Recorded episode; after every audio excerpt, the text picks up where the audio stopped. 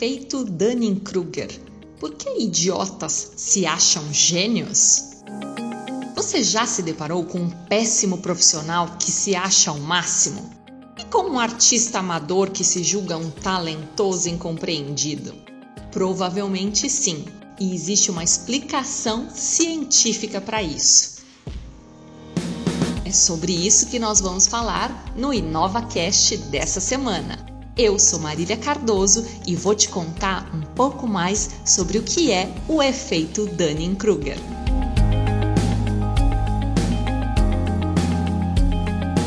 Em 1999, os psicólogos Justin Kruger e David Dunning publicaram um estudo sobre superioridade ilusória que ficou conhecido como efeito Dunning-Kruger. Segundo eles, somos muito ruins em nos autoavaliarmos e temos o hábito de superestimar as nossas próprias habilidades.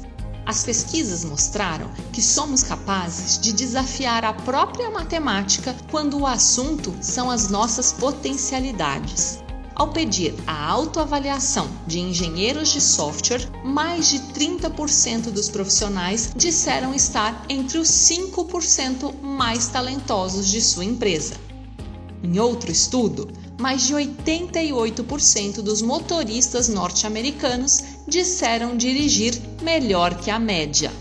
Nem o melhor matemático do mundo seria capaz de explicar essas contas. Depois de mais de 100 estudos diferentes, Dunning e Kruger chegaram à conclusão de que todos nós podemos ser vítimas da superioridade ilusória. E o mais curioso é que as pessoas que mais exageram em suas próprias autoavaliações são justamente as tidas como menos capacitadas. Os mais ignorantes tendem a se julgar quase ou até melhor que os próprios especialistas em determinadas áreas. O fato é facilmente compreensível. Aquilo que eu sei é muito pouco perto do que eu sei que não sei. Por exemplo, eu sei que sei português e que não sei mandarim, japonês e árabe. Agora, o que eu não sabia até começar esse podcast é que existem mais de 6 mil tipos de idiomas em todo o mundo, segundo o Etnologue, livro considerado a Bíblia Linguística. Se essa informação estivesse expressa em uma pirâmide, as línguas que eu domino seriam apenas a pontinha.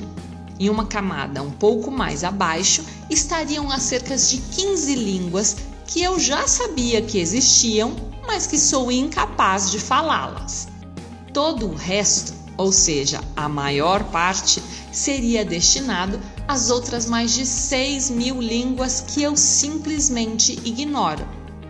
É, Sócrates tinha toda razão quando disse: só sei que nada sei. O efeito Dunning-Kruger pode ser muito perigoso.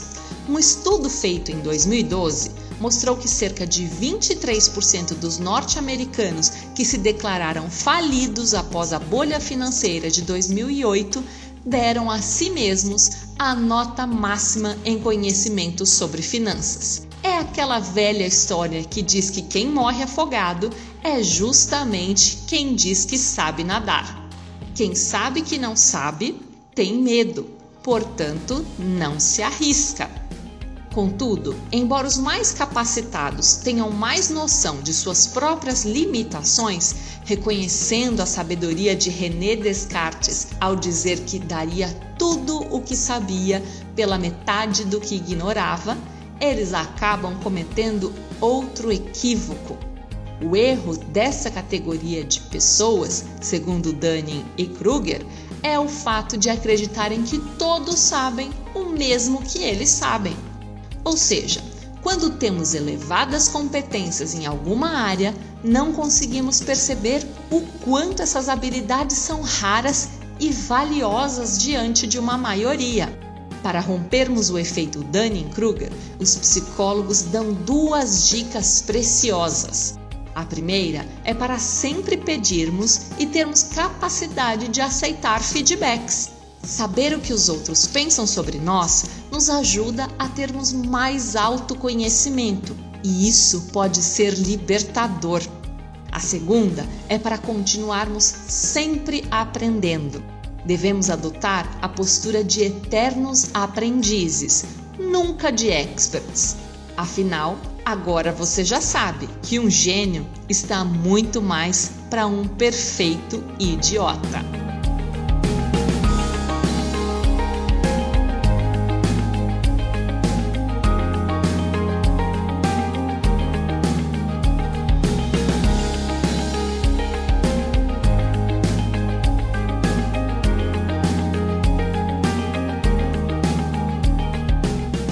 Esse foi o InovaCast dessa semana.